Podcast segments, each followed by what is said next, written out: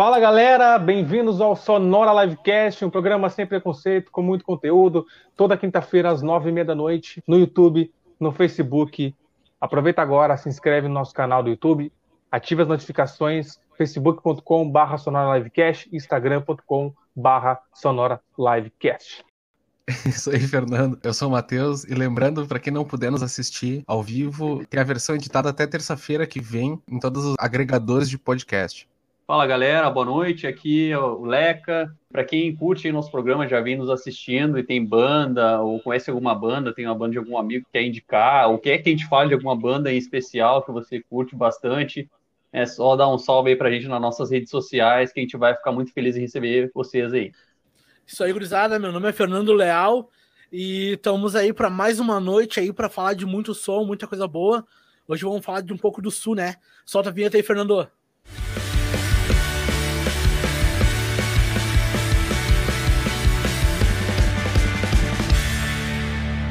É isso aí, gurizada. Muito obrigado para quem está assistindo. Estamos mais uma vez aqui, quarto programa. Hoje, mais uma banda. E vou falar um pouco dela, um release, que é o seguinte. Em 16 de maio de 1984, Vander Wildner, Carlos Gerbasi e os irmãos Cláudio e Aaron Heinz fizeram uma apresentação no Ocidente, bar histórico da cena underground de Porto Alegre. Após a apresentação tímida, a banda de punk rock consagrou o clássico Nicotina, Surfista Calhorda, festa punk e hip punk rajnish.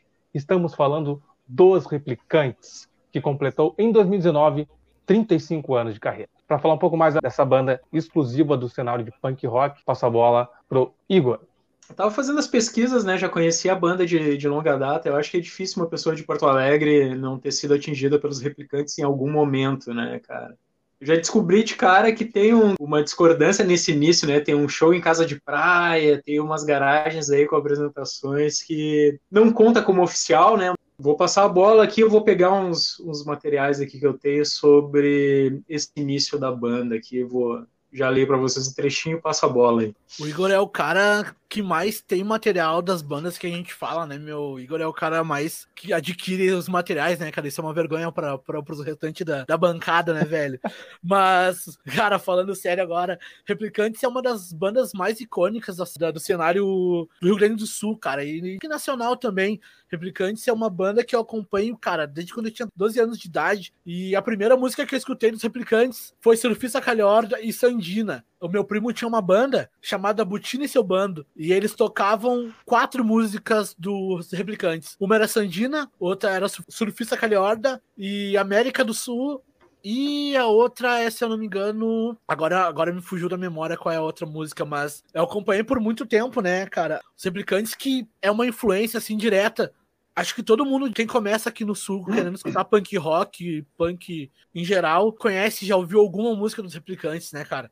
Cara, eu acho que nem necessariamente para quem quer começar no punk, tá ligado? Porque antigamente, pelo menos, tu saía na rua assim, principalmente na Redenção, tá ligado? Que é um, uma parque aqui de Porto Alegre. Sempre tinha uns caras com uma viola tocando replicantes. É uma banda que, que tá infiltrada na, na veia do, da galera de Porto Alegre. É bem nessa vibe aí mesmo, Matheus. Eu também, quando eu era mais novo, não que seja velho agora, né? Mas quando eu tinha uns 15 anos, estava no ensino médio, e lá a galera sempre escutava, assim, né? E já ia em shows, na época ainda era o Vander, né? Nos vocais. E era bem conhecido, assim, entre os punks, e principalmente lá na, nessa galera da Redenção, onde se junta bastante a galera de preto, daí de vários estilos dentro do rock e tal. E o pessoal punk, né, colocava muito isso, tipo, via pela camiseta dos caras, enfim, todo esse, esse lance, assim.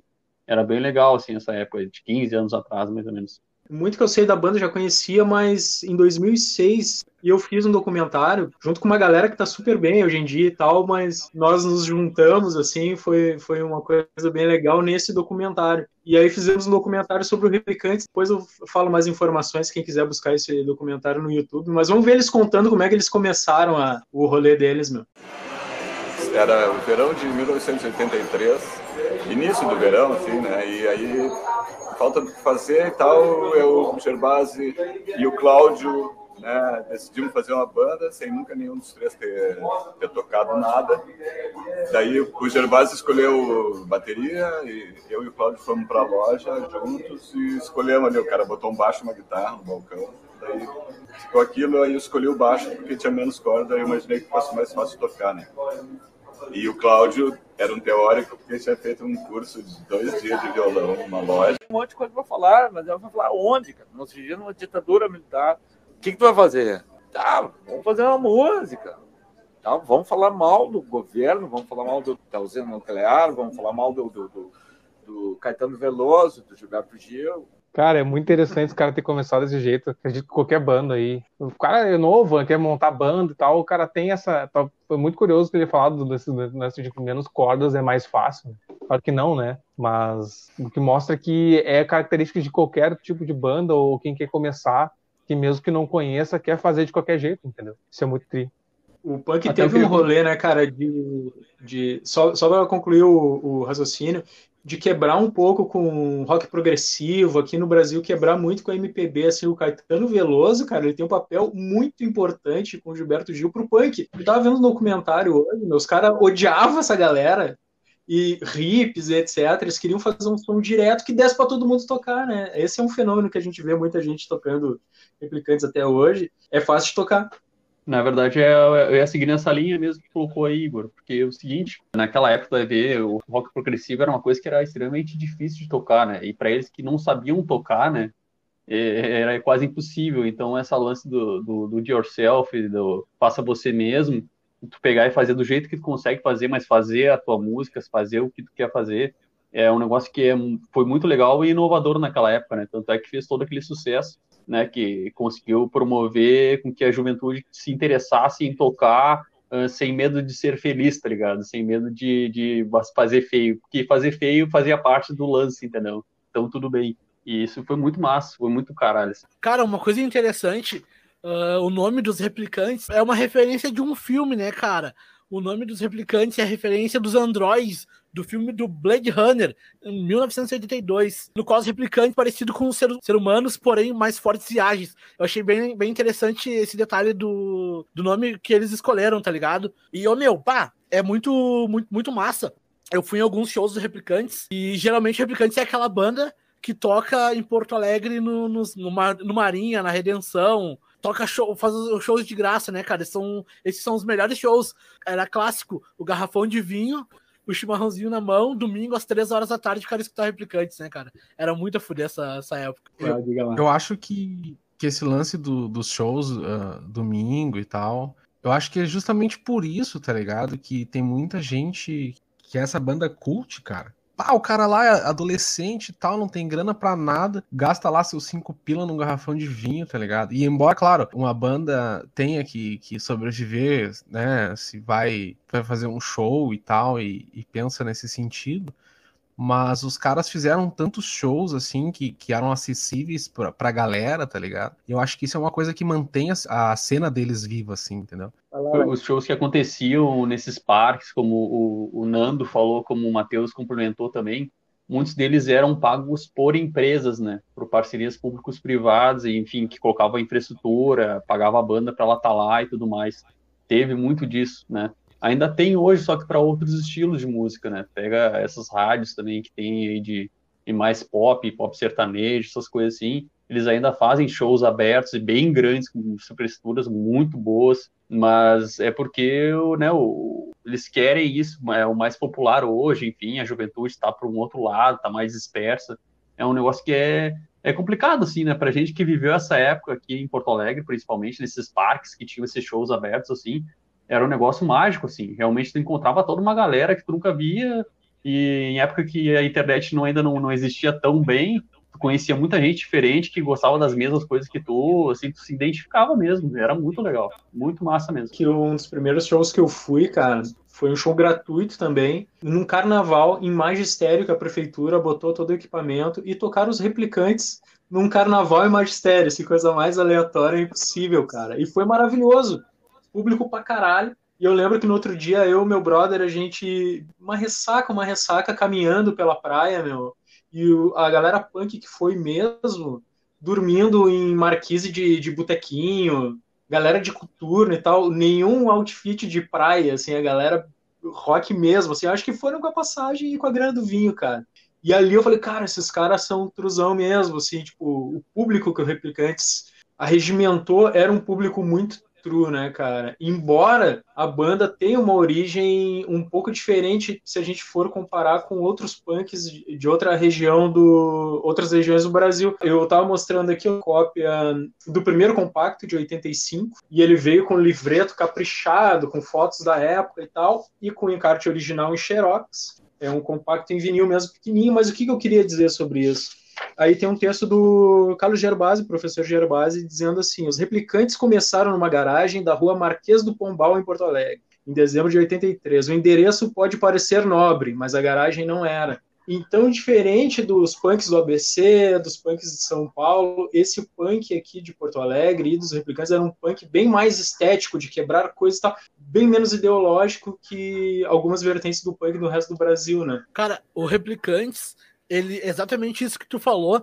Ele, ele é do mesma época de várias bandas punks, como Cólera, como o próprio Rato de Porão, tal. Só que eles não eram tão, tão ideológicos no, no sentido da anarquia, mas eles sempre foram um, um anarquista no jeito de ser, na, no, no modo do som, no modo de pensar.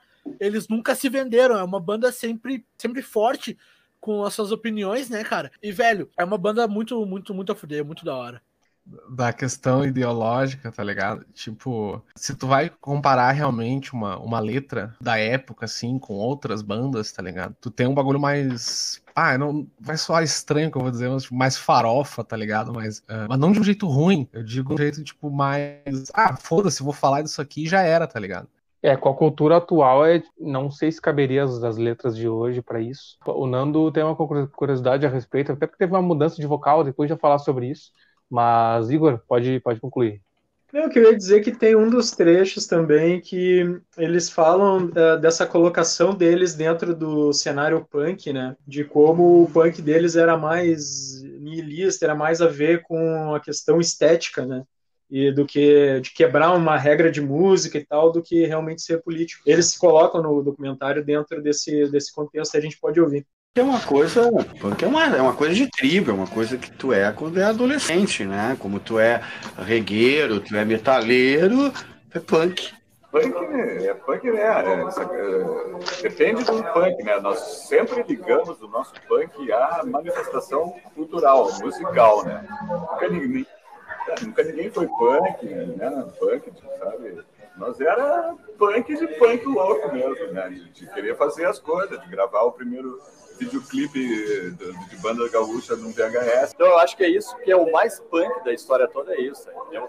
É tu viajar, tu fazer um show no final de semana, tu voltar, ou tu fazer um show no meio da semana e no outro dia às 8 horas da noite tu trabalhando. Isso aí.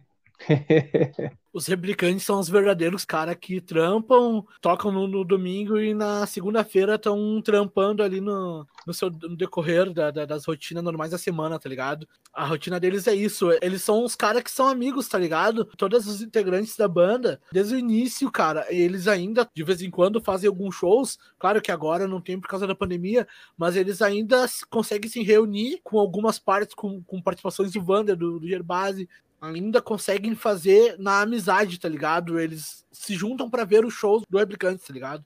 Eu acho isso muito, muito legal. Até eu queria colocar um adendo nisso que o Nando falou, que em entrevista eh, tem um comentário dele sobre isso, sobre eles conseguirem ainda fazer shows assim mistos, né, com que vem um integrante que estava na formação anterior, vem canta algumas músicas ou toca bateria, enfim, faz essas trocas assim, né?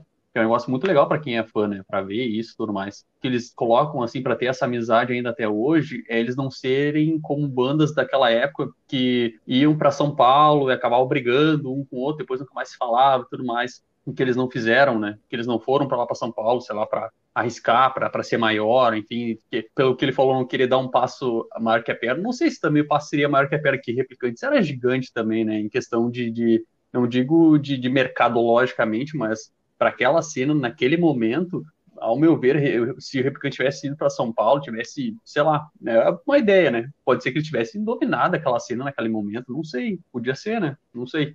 É uma dúvida que vai ficar para sempre aí, né? naquela época existia muita treta, né? Existia gangues, né, cara? Tinha os punks, tinha os skins, os skinheads, e tinha os metaleiros, né, cara? Isso é uma coisa que, que quebrava, assim, um. Como é que eu posso falar? Agora me fugiu a, a, a palavra certa, mas o Ratos de Porão, que é uma banda também contemporânea do, dos replicantes, da mesma época, eles conseguiram quebrar essas tribos, assim, juntar tudo de uma coisa só, tá ligado? Que existia muita, muita rixa, muita gangue por estilos musicais, né, cara? Isso que é uma, uma coisa que hoje em dia tu não vê, né, velho?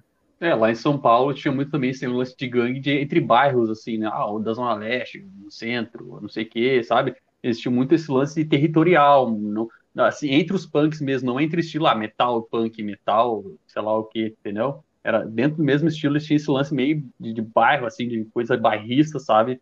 Ah, meu bairro é melhor, a gente é melhor. Enfim, era as briguinhas de meio que adolescente Só época, pra... assim, né? Tá. Tava vendo, há algum tempo já eu tenho, inclusive, mas eu tava revendo pro programa o documentário Botinada, né? Do Gastão Moreira, cara. Que fala da, da criação da cena punk no Brasil, né? Que se deu primeiro em São Paulo, etc. E a cena de verdade que os caras são é meio que depois de 80. Porque óbvio que o punk chegou antes, mas tinha tanta treta entre bairro, entre punk do ABC, punk da capital e o caralho, que era tanta briga que ficava ruim de ter uma cena que sempre terminava em pau, né? Então, quando as coisas começaram a se pacificar um pouco, não totalmente, é que a cena começou a rolar a partir de 80, ali, São Paulo, muito forte, com uma diversidade de bandas incrível. E tu vê, o Replicantes ali, 83, 85, né? É contemporâneo, mas bebeu disso e bebeu de muita informação de fora também, né? Esteticamente é diferente, né? O Replicantes dessas bandas, né? Eu acho que tem uma origem aqui que não teve em Porto Alegre tão forte, né? Tiveram que fazer bem por eles, assim, né? E o seguinte, o lance que eles falaram também em entrevista é que para vir qualquer coisa de fora do país, que o punk, para quem não sabe, veio de fora do país, não é brasileiro, né? Então, demorava um tempão para chegar em São Paulo. Aqui no Rio Grande do Sul, sul do Brasil, demorava mais ainda, ou seja, quando os caras já estavam fazendo cena em São Paulo, o Replicantes começou a escutar os álbuns aqui e fazer as coisas, sabe? Então teve essa defasagem, eu não sei nem se não foi também por isso que acabou modificando um pouco o som, entendeu? Porque as coisas demoravam para sair.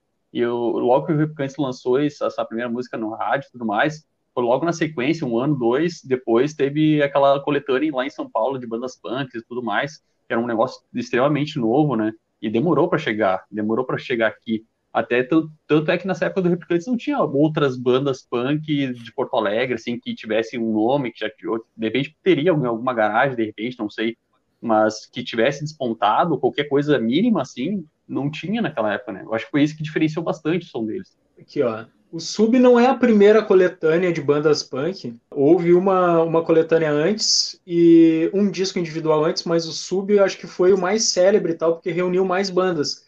Dentre elas, o Ratos de Porão. O Ratos aqui sem o gordo, velho. Com o João. E o sub, então, aqui, o que, que nós temos?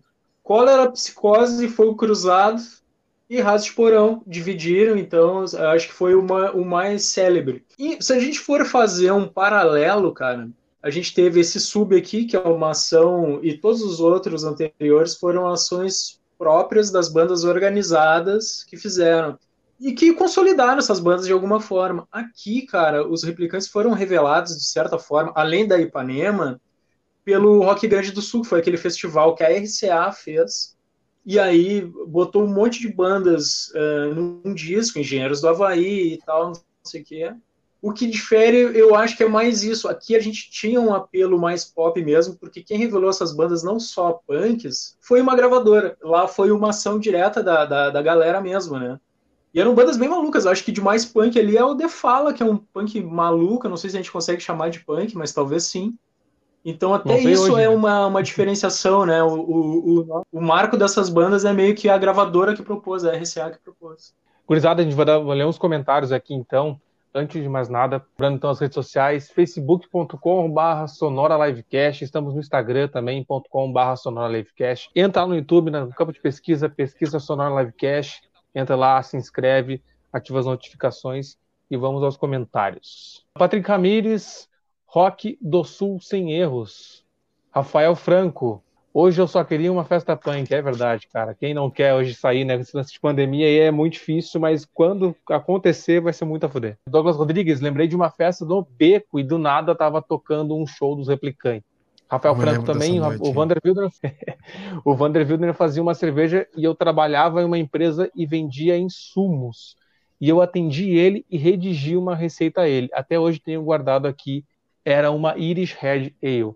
Cara, eu quero aproveitar o gancho, a gente estava falando sobre a inusitada forma de os caras, tipo, ao baixo é mais fácil de tocar e tal. Eh, Tem uma história também, um VTzinho pra gente pode mostrar sobre a como entrou o Vander Wilden na, na banda. Quando o Vander chegou, ele chegou nessa, nessa perspectiva, assim, né, de aprender a cantar também, né? Não foi muito fácil, é, é, na verdade, uma vez ele tentou, não conseguiu, aí voltou em outro ensaio, sabia um pouco melhor as, as letras, e a partir daí juntou, e aí foi, né? É mais uma história de que os caras estavam tentando juntar de qualquer forma, assim, mostrar assim, quem sabia, quem não sabia. Um dos caras sabia, mas o resto só queria aprender a tocar como qualquer tipo de banda quer aprender, né? Esse detalhe aí do, do- dos caras, que hoje em dia não tem mais isso, né, velho? Não tem aquele lance do. Ah, vamos fazer uma, uma banda. Tu tem cara de baixista, tu tem cara de baterista. Antigamente, a- até mais ou menos na época que nós era adolescente, há uns 15 anos atrás, a gente tá ficando velho, hein? Isso rolava, meu. Isso rolava. Tipo, o cara vê assim, "Ô, meu, tu tem cara de baixista. Aí o cara, ah, meu, então tá, vou tentar aprender a tocar baixo. Tá ligado? Isso era uma coisa legal, velho. Ô, Nando, só, só queria dizer o seguinte: fale por você na velhice aí. É, cara, é bem isso, meu. E eu me lembro que a primeira banda que eu pensei em fazer, que acabou não saindo, né?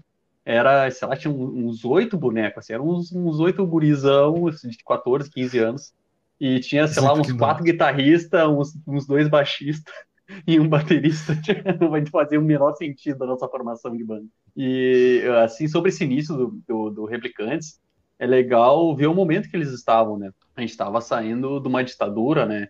Então ele tinha toda uma efervescência de, de pessoas querendo se expressar, assim, de todos os tipos de artes que tinham da, da época, assim, seja cinema, seja música, seja teatro, enfim, tudo. Inclusive a questão da rádio, né? E tu parar pra pensar, a, a primeira música que eles fizeram, fizeram assim num- num lugar que era para fazer jingles da época, assim, né? Músicas que colocavam assim no carro de som para sair na rua. E eles fizeram isso lá e logo fizeram esse single, eles já foi sair na rádio e foi com Miranda, que era aquele cara do Ídolos, né? Que infelizmente faleceu já faz um tempinho. E olha, olha o, o, o mundo que eles tinham naquela época. Imagina tu já fazer uma música que tu nem sabia tocar direito e de comer já saiu na rádio. Olha uma coisa, é absurdo isso. É impensável até hoje isso, né? É um negócio que era muito da época, né? Inclusive, eu me identifico muito com essa vibe do Replicantes, porque eu comecei a tocar baixo por causa do Nando, do Douglas e da Eternal Hate, tá ligado? Que um dia, assim, eles chegaram e falaram pra mim, ô meu, a gente precisa de um baixista, quer tocar com a gente? Eu, tá, tá? Eu nem sabia tocar porra nenhuma. Os caras me convidaram, eu, tá, beleza. Pior que isso é mais um preconceito dos baixistas, né? Além dos caras não, não querem aprender porque tem menos corda, o lance do baixo é o cara que não é necessário, né? O baixista é porque é o amigo dos caras, né? Tem esse preconceito dos caras, né? Ah, o baixista tu chama qualquer um, qualquer um sabe tocar. Isso não é nada a ver, né, mesmo? Pelo amor de Deus. É, foi, foi bem rapidinho, era só pra dizer que os caras levaram o, pro Mauro Borba ali na Ipanema, era uma fita cassete, velho. Tu ainda levava uma mídia meio podre, né? E rolava, cara. E o bagulho era isso. Na época boa também, eu detesto ficar nessa, nessa nostalgia, mas isso naquela época era mais fácil, né, cara? Tu divulgar o som, tu ir lá numa rádio, largar uma fita, mostrar o material da tua banda pra, pra simplesmente divulgar a tua banda, tá ligado? Hoje nós temos a internet aí, que é muito fácil divulgar, só que hoje em dia não tem mais tanto interesse como era antigamente, né, cara? Eu detesto estar falando de nostalgia de novo, mas enfim. É que esse lance também da, da nostalgia faz parte porque tu vai pensar hoje tem muito mais possibilidade de, de conseguir chegar nas pessoas, mas só que não é só tu, né? É tu, a HBO, Netflix, tudo tá chegando nas pessoas, não é só o teu trabalho. Lá pela rádio não, as pessoas não tinham muitas coisas para fazer, tinha a rádio para escutar. E botou na rádio, todo mundo escuta. Pô, era ótimo isso, né? E nessa época, por estar abrindo ainda, assim, para fazer novas rádios e tudo mais, tinha bastante público para isso, sabe? E era um público bem concentrado, tinha poucas opções, então era um negócio muito certeiro. assim. Aproveitando que o Nando falou a respeito dos clipes, clipes, aqui, hoje é mais fácil, tem mais facilidade de ter toda essa abrangência de clipes e de, de gravadoras para o cara conseguir. Antigamente não era tão fácil, né? Então a gente vai rodar um VT a respeito de como os caras entraram numa gravadora e os clipes que, ele, eles gravaram o tão sonhado clipe que eu, você vai saber agora. Lembro que eu e o Wander levamos nicotina, gravado numa fita cassete. Né? Entregamos lá pro, pro Mauro Borba e naquela mesma noite, um dia depois, estava rolando e as pessoas ligando, pedindo. É uma coisa meio impensável hoje. Desde o início foram pelo caminho alternativo, né? Mesmo quando a gente foi contratado pela multinacional, RCA tal, a gente foi para São Paulo, gravou três LPs lá, foi legal. Deu um monte de coisa. A gente sempre dentro da gravadora foi um problema principal. Primeiro, porque a gente nunca quis fazer playback em programa de televisão, nunca fez. E essa era a maneira. Os caras pensam, pô, uma banda de Porto Alegre, punk, já é um troço alternativo, difícil né, os caras vender aquilo. E aí nós não queríamos ir no Chacrinha, nós não queríamos ir na Xuxa, nós não queríamos ir no Bolinha, porque simplesmente nós não podíamos tocar. É, antes dos comentários de vocês, pedir desculpa, né? Este é um VT, que a gente chama de VT antigaço, né? Então é como se a gente estivesse resgatando de uma fita, mas é isso mesmo. É assim mesmo, infelizmente teve que ser assim, porque é antigo, mas é muito importante para a história da banda. É, eles, eles, tinham uma coisa muito legal aí que o baterista, né? O, o Gerbasi, ele era um diretor, trabalhava com cinema, enfim, como eu falei, a efervescência cultural estava muito grande naquela época. Então, tu fazer um clipe nessa época era um negócio espetacular, sabe? E tu vê que até a questão do conceito estético realmente tinha a ver com o filme Blade Runner, né? E tu viu ali o, o, vocalista, que é o que nessa época era o Vander Wilner, né? Ele usando aquele capote preto, que era exatamente o figurino que os caras usavam no filme, assim, o jeito meio brancão, assim, é muito, muito em cima, assim, o olho pintado preto. É muito, muito legal. Eles pensavam bem as coisas que eles iam fazer, assim. Era um punk organizado, até se for para pensar, assim. Porque uh, ah, para cima ali, uh, São Paulo, etc., a galera dispunha de quase nada de recursos, era muito parco mesmo. E aqui os replicantes conseguiram fazer isso, né? Conseguiram fazer o videoclipe e tal. Que foi a coisa que a gente canta em conversas informais ali com um pouco do punk de Brasília. E só fazer um adendo aqui que o Leca comentou do Miranda. Hoje nós tivemos uma baixa aí, cara. O Arnaldo Sacomani, que fazia aquele programa junto com ele, o programa Idols, né, cara, acabou acabou falecendo hoje, né, cara? Não cheguei a, a ver o motivo da, da morte dele, mas acabou dando. Infelizmente nos deixou aí também. Mais um cara importante da música nacional, né, velho? Não sei, velho. Pensando assim, tipo, esse lance do, do primeiro clipe, já voltando ao assunto, né? Eu lembro de uma entrevista ontem, eu acho, que eles fizeram esse clipe aí da, da nicotina, eles pegaram uma câmera e foram gravar, tá ligado? Ali no viaduto da Borges, ali, que é um, que é um viaduto grande aqui em Porto Alegre. E é bem esse lance do do it yourself, com ou sem recurso, tá ligado?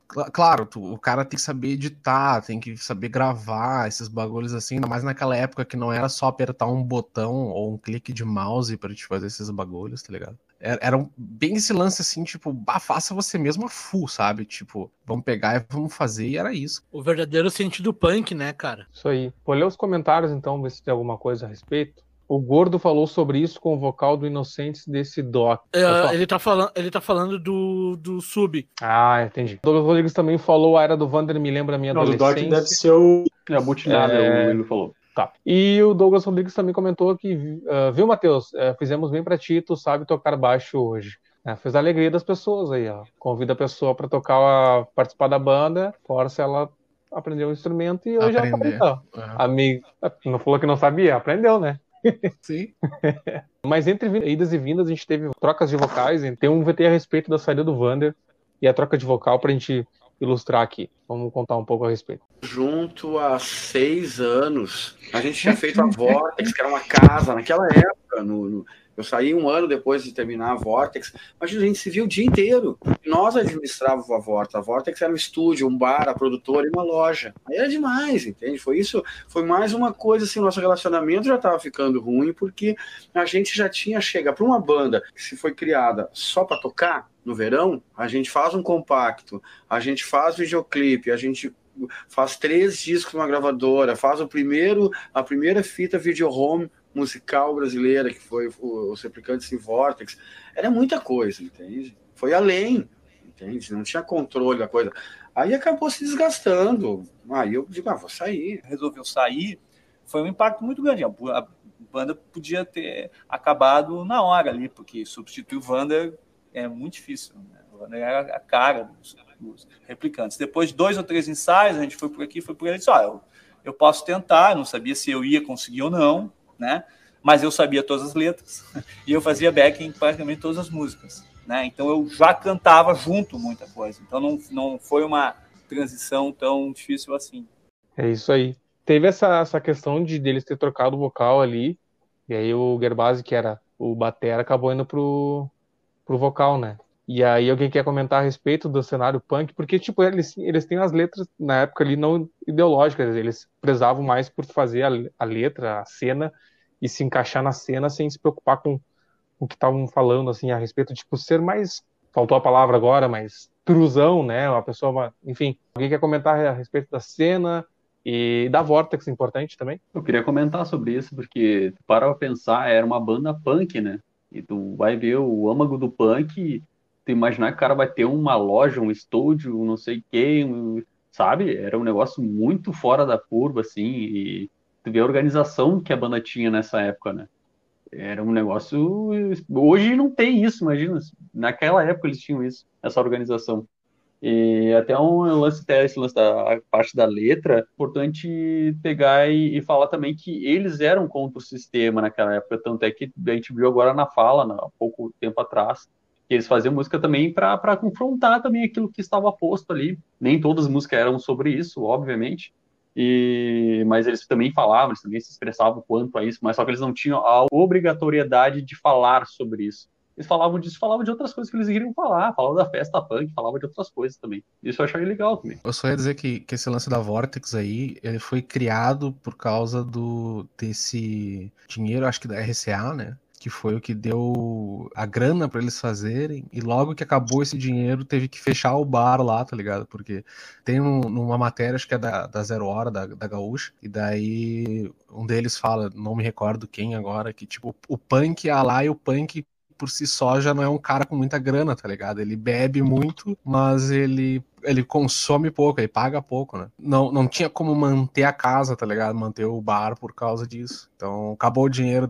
essa grana guardada que eles tinham, então o bar teve que fechar. Porque entrando nesse raciocínio aí, cara, mais o agravante da pandemia, nós estamos perdendo os, os espaços dos bares que cediam pro underground, né, cara? Nós perdemos aí no começo do mês passado, no final do mês passado, início mês, perdemos o Signos Pub, que era um bar que acho que todo mundo aqui já deve ter tocado em algum momento. Todo mundo do, do, do, cenário que já teve alguma banda já tocou lá. Acabamos perdendo esse bar, né? Tínhamos também o Entre Bar também, que era outro outro bar que, que dava esse espaço. E naquela época lá eles tinham o Ocidente. E tinha também o Bar João, né?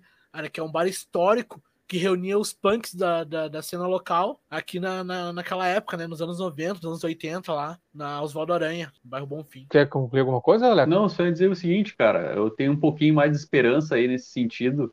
Uh, não em mesma proporção que tinha lá nessa abertura da ditadura e tal, para o pessoal fazer coisas, né? Bem longe disso, mas eu acho que assim que acabar esse momento que a gente está vivendo, o pessoal vir com sangue no olho, assim, numa forma, com uma sede de fazer festa, velho e vai abrir bar para tudo que ela tem. Assim, ó, cada esquina, cada garagem vai virar uma, um boteco, vai virar um, uma casa de show, tá ligado?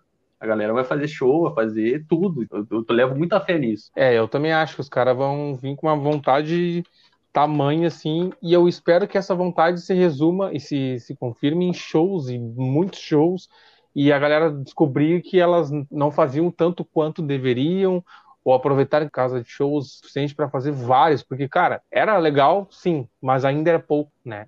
O nosso movimento, a nossa união ainda não é tão grande como pode, pode ser ainda, né? Tem muita banda que pode fazer mais união, mais, se conscientizar, se ajudar e tal, e parar com esse lance de porque mora longe não quer fazer, entendeu? Aproveita e faz, sei lá, um circuito. O Lego já propôs isso, por exemplo. Toca aqui, toca lá e vai todo mundo junto. A galera vai se unindo, a gente consegue. Queria aproveitar e só divulgar as redes sociais. facebook.com.br Sonora Livecast. Estamos no Instagram Aí. também.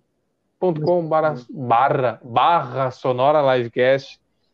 É, quem quiser deixar um recado, quem quiser deixar um pedido de banda aí, uma sugestão de banda. Já aconteceu hoje no Instagram hoje. Uma menina nos, nos propôs que a gente falasse sobre uma banda dos amigos dela. E continue fazendo isso. É importante. Pega uma banda que tu gosta, que tu, que tu identifica, ou que tu gostaria que a gente falasse. larga nosso direct no Instagram, os comentários no Facebook, no YouTube, sei lá, nos ajude a, a compor esse programa. Rodou o VT a respeito da Vortex ali, do, da parte do, de saída do Vander Wildner, e a troca de vocal, né? Explica mais o que foi a Vortex e essa mudança repentina do vocal dos replicantes. Mais uma vez eu vou eu vou recorrer ao contexto, né, do punk. A Vortex foi uma iniciativa gigante, né, cara, para uma banda jovem, né, uma banda que ainda estava se estabelecendo, conseguir ter um bar, uma gravadora, uma produtora, a produção da banda sempre foi ligada à banda total, né? A Luciana Tomasi, que é a esposa do Gerbasi, era a produtora. O atual batero, o Kleber, trabalhou na produção da banda. Então a banda tinha uma estrutura, cara, uma banda iniciante, ainda mais do gênero, ainda mais naquela época, era um, era um, era um monstro mesmo, né? Era gigante, né? O que o Igor falou da, da Luciana Tomasi, que a Tudo Replicantes, ela era produtora, ela tocava teclado e fazia os back vocals, né? E ela era esposa do, do Gervásio, não sei se ainda é e tudo mais. E, cara, ontem eu descobri uma banda, que é uma banda punk, contemporânea do, dos Replicantes, que é uma banda feita por minas, por mulheres, que elas eram namoradas e esposas dos caras dos Replicantes, tá ligado? O nome da banda é 3D. E, cara, elas fazem um som punk cru, tá ligado? Estilo cólera. E é muito a fuder o som das minas e eu só conheci essa semana, tá ligado? Nessa pesquisa que a gente fez aí dos replicantes e tudo mais. E a Júlia, a Júlia Bart, ela toca agora uh, baixo nessa banda. Por isso que eu acabei descobrindo a banda, tá ligado? E quem puder procurar, pesquisa lá, é uma banda só de mulheres e é uma banda muito, muito legal, muito, muito interessante de se ouvir. Já falar da banda da Júlia de antes, os Alcaloides, né, cara? Banda muito louca, merece muito ser ouvida. Eu não sei se estão nas plataformas, mas, cara, eh, os alcaloides, procurem. E ainda com relação a Luciana, né, cara, que todo mundo surpreso. Assim. Eh, quem quiser procurar, a gente não vai dissecar ele aqui, imagino, mas tá na Associação dos Técnicos de Cinema aqui do Estado, né? E que ela teve uma fala racista que ela alega que foi involuntária, um episódio que surpreendeu, tipo assim, pô, tu não era de uma banda punk, né? Mas enfim, quem tiver interesse, busque por esse episódio também, é controverso. Importante, sim. A gente tem também essa. A gente estava comentando sobre essas trocas de vocalista e tal. E aí depois assumiu a Julia Bart, né? O Nando pode comentar a respeito da, da, da, mudança das letras e como isso aconteceu, porque era pensado de uma forma e tal a Julia Bart ela assume os vocais do Replicantes em 2006. E ela, ela assumiu os vocais porque o Vander já estava consolidando a carreira solo dele lá em São Paulo e tudo mais. E acaba, acabou que ficava inviável para ele vir para Porto Alegre para ensaiar e para fazer shows pequenos, sendo que nessa época ele tava estourando lá com o acústico Bandas Gaúchas, né, cara? E na MTV e tudo mais, com vários clássicos. E aí a Júlia acabou vindo pra, pra substituir ele em alguns shows e acabou que ela foi ficando, foi ficando e assumiu como vocalista principal da banda. E aí surgiu, cara, ela fala que ela já que ela sofreu muito preconceito no início. Hoje ela é a, é a vocalista com mais tempo de banda. Ela ficou mais tempo na banda, ela tá 14 anos na banda, tá ligado? Desse tempo pra cá, o Replicantes mudou. Mudou a forma de escrever, o som ficou mais pesado. Ela mudou muitas as letras, as, as letras antigas, que tinham palavras machistas e tudo mais. Ela mudou por termos feministas, cara.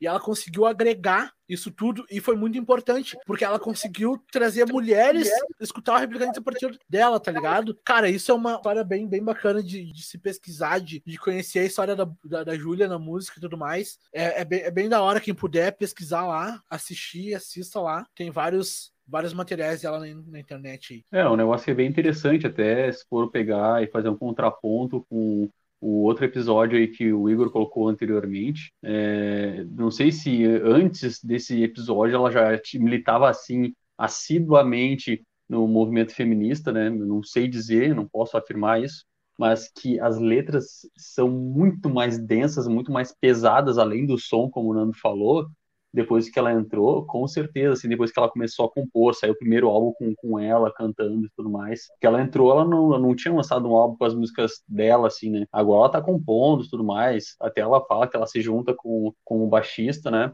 E vão pro estúdio, eles ficam trocando entre baixo e bateria, ela toca bateria, ele toca baixo, quando eles trocam e eles foram compondo assim, e ela disse que está muito mais liberta agora para escrever, ela se desprendeu de algumas amarras, porque ela era muito fã do, do, do Vanner, e também do Gerbasi, né? Era um, ela era adolescência dela, ela escutava muito Replicantes, né? Tanto é que ela entrou no Replicantes com 25 anos, né? Agora deve estar com quase 40, 37, sei lá. 37. 37 anos aí. 37. E daí, daí e é um negócio que ela cresceu ouvindo, ela, agora ela descobriu a cara dela, o jeito dela de cantar, que é próprio, que é dela, que é legal, que, enfim, e o jeito dela compor e falar das coisas que ela quer falar. E tu vê que ela é bem politizada nesse sentido, assim. Não sei agora a que nível que foi depois desse episódio que o Igor falou, se ela já era um pouco, se ela começou a tomar outras consciências, se, descon se desconstruírem algumas coisas que daqui a pouco eram inconscientes nela também, que é um negócio que é, que é humano, que é legal, que é bom, que é bem-vindo, que as pessoas deveriam fazer mais isso, e de repensar as coisas que fazem, não é só porque eu fiz, porque meu pai me ensinou, porque meu tio fala isso, porque o cara da tiozão da esquina me fala isso, eu também vou falar e vou continuar uh, perpetuando falas e gestos machistas, enfim, todos. É um negócio legal. Desculpa só te interromper. É importante falar que esse episódio até ele, ele não se refere diretamente aos replicantes, né? Porque os dois integrantes, tanto a Luciana quanto o Gerbasi, já estavam fora mas fica aquele fenômeno meio Dead Kennedys, meio, sabe quando, ah, o Dead Kennedys era o Dead, era o Dead Kennedys, mas não era, não tinha o Jello. Quando alguém ligado à banda comete um episódio desses, né, sempre fica aquela, aquela sensação de contradição, né? Obviamente os dois já estavam fora do replicante, mas era uma coisa que a gente assim, caralho, surpreendente, né? Dois membros envolvidos numa coisa como essa, assim, é no mínimo surpreendente e decepcionante também, né? Mas eu acho que noutra frente a Júlia tem estado muito bem nisso, né? Não sou ninguém para achar nada, mas eu curto bastante ouvir as coisas que ela faz e escreve, né, cara? É, é um negócio que é legal isso ter acontecido de repente para até reforçar alguns conceitos também, de repente. Aquela coisa assim, eu sei que eu não sou racista, eu sei que eu não sou homofóbico, mas não, não basta ser só, só, não ser, tem que ser anti quem é. Porque se tu coloca, olha, eu não sou homofóbico, não é legal, isso, blá, blá, blá, blá e tu coloca isso para fora, algumas pessoas que tinham um pensamento meio, sabe, começa, não, pá, começa a fazer sentido, vou estudar também por que ela tá falando isso, por que que sabe? Isso faz as, outras, as pessoas que seguem ele, fãs e até fãs antigos, a repensar algumas coisas também. Então é importante a pessoa se posicionar quanto a certos assuntos para deixar claro isso, porque senão ficar pensando em qualquer coisa, tá ligado? Daqui a pouco é um punk nazista, daí o cara nem sabe. Agora não, eu, eu não sou, eu sou assim, assim, esse assado. Ó, fica claro, é isso. A minha letra agora fala disso também, entendeu? Te liga. Ela começou a militar depois, cara, como tu tinha falado ali, né? Foi depois. Ela se sentiu como uma representante das mulheres, cara. E isso acabou com que ela mudasse, como, eu, como eu falei anteriormente, algumas letras que soavam machistas, tá ligado? E ela fala assim: não, eu vou ter que modificar isso, porque são músicas que eu gosto, mas que elas podem ter um outro tom, ela pode ter uma outra parte, tá ligado? E foi isso que ela fez, cara. E, e cara, eu não pesquisei direito, mas hoje ela faz linha de, de, de frente com outros movimentos feministas, cara. Tem uma escola de música que ela dá que incentiva a mulheres tocar, tá ligado? Eu, me faltou o nome agora, realmente é uma coisa que a gente pode colocar. Era Girls a Camp, eu acho que era. Girls a Camp, alguma coisa assim. Isso, exatamente, exatamente. E esse projeto aí que ela faz para incentivar mulheres a tocar, né, cara? Isso é muito interessante. Essa é, é outra coisa que é um ponto interessante colocar, que é não só, só falar, mas agir, né? Pô, eu acho bacana defender o movimento, mas o que, que eu tô fazendo para que a coisa realmente se mova, entendeu? Tipo, não é o movimento não ficar parado, né? Só, só falar, deixa o movimento parado. Mas ela não, ela conseguiu, junto com essas outras, que não começou por ela, mas ela apoiou, né? E, e se vê isso nos próprios shows, né? Que a, as gurias vão foguear na frente do palco e estão super inseridas. Teve outras que fizeram banda e tudo mais. E, e é bacana, assim, entender esse, esse movimento, assim. É bem legal, bem útil, né?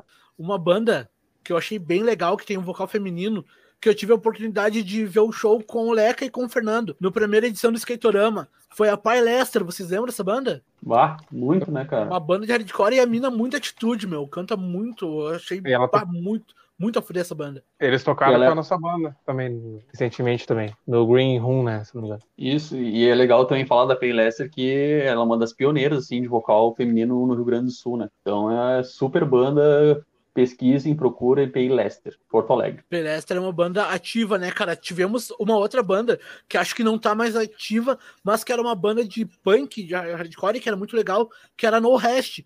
Tu lembra dessa banda, Igor? Tu conhecia essa banda? No Rest? Exatamente, No muito Rest. Bom, muito bom. Fui em show Douglas, tudo, caralho. O vocal era Aline, né? Era gritadão gutural, bem hardcore, legal pra caralho. Comentários então, Douglas Rodrigues. Espero que volte a união de bandas como era a nossa época. Nós esperamos também. Lembro da Júlia no radar. Poxa, é verdade, cara. Patrick Ramírez, os replicantes têm muita história, vai precisar de parte 2. O documentário que a gente resgatou era 2008 ali, é, mas eu acho que já tem. E saudades de uma festa punk, pô, é verdade, cara. Quem não tá com saudade aí, vai ter um dia, porque vai conhecer o que, que significa isso. É, nossas considerações finais, que vocês pudessem contar rapidamente aí, explicar um pouco aí, e, sei lá, dizer como é que a gente enxerga aí o rock gaúcho daqui para frente. Eu acho que é interessante tu pensar no Replicante como duas fases, tá ligado? Uma, uma fase que nem eles falam lá no começo, que era uma banda para tocar assim, tipo, vamos aprender a tocar e, e, isso na essência se manteve, mas na prática mudou, tá ligado? Não que tenha ficado melhor ou pior, mas aí vai do gosto de cada um, mas é uma banda que, que tá no imaginário gaúcho no imaginário brasileiro também, porque os caras são grandes pra cacete, tá ligado? E o rock gaúcho, cara, sempre teve essa, esse lance meio cult, assim, meio não, não é cult exatamente a palavra, mas é um diferencial, tá ligado? As bandas que nasciam aqui, eu não digo isso pro bairrismo, mas elas têm um, um tempero diferente na, na, hora de cozinhar, tá ligado? Tudo que sai na, na caixa de som. Pode comentar, Leca. Eu queria colocar dois pontos, assim. Primeiro, é que o Replicantes, apesar de ser uma, uma banda extremamente regional, teve uma época de sucesso maior no, no, país com a gravadora e tudo mais, e deixou muitos descendentes a partir disso, mas não é só daqui do Brasil. O Replicantes também faz show na Europa, faz turnês, enfim, 30 shows, um, um colado no outro todos os dias, uma coisa de louco. E a galera não é tão novinha assim para fazer isso, mas faz com todo o gás e é um negócio muito massa. E outra questão é que eles cantam em português, assim como Raça Corão, assim como a banda Maldita que a gente falou, que fez também turnê na Europa. Isso é muito legal levar o nosso idioma para fora do país, não não ser só para poder sair tem que estar tá cantando em inglês. E isso eu acho muito, muito, muito massa. E a segunda questão é só reforçar a questão da, da Júlia aí, que o Replicantes ele passou a ser uma banda que fornecia para ser uma banda que agora está multiplicando, porque se, se a Júlia está ajudando a formar outras bandas, outras mulheres tocando, cantando, enfim, isso é um passo além, sabe?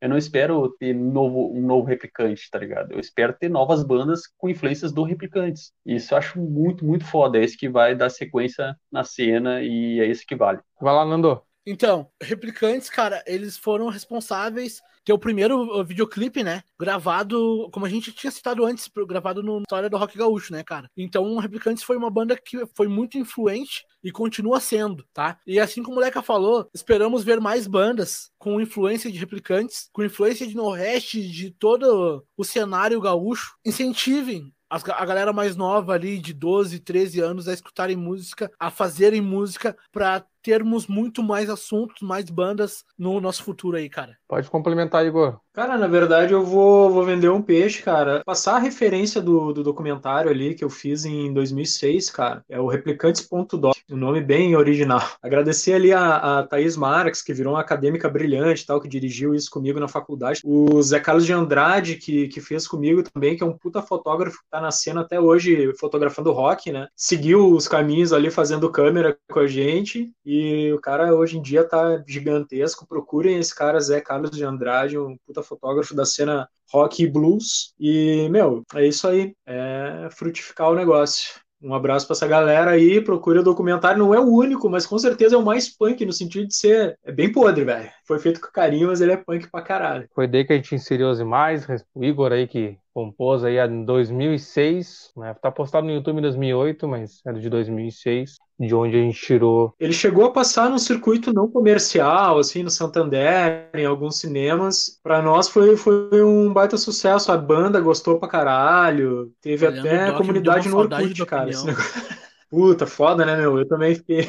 Eu olhei ontem de novo, fiquei, ah, caralho. Saudade da opinião, cara. Saudade quando tinha um show de tomar uma ceva. É, mas isso vai voltar, só a gente esperar mais um pouco aí. Então tá, gurizada, muito obrigado por quem participou aí. A gente volta na semana que vem com uma nova banda. Como o Nando falou, a gente não vai se prender ao rock, a gente vai se espalhar aí para vários estilos musicais. Mandem suas sugestões, a gente está aberto para isso no Facebook, no Instagram, no YouTube. Se inscreve no canal e até semana que vem. Valeu!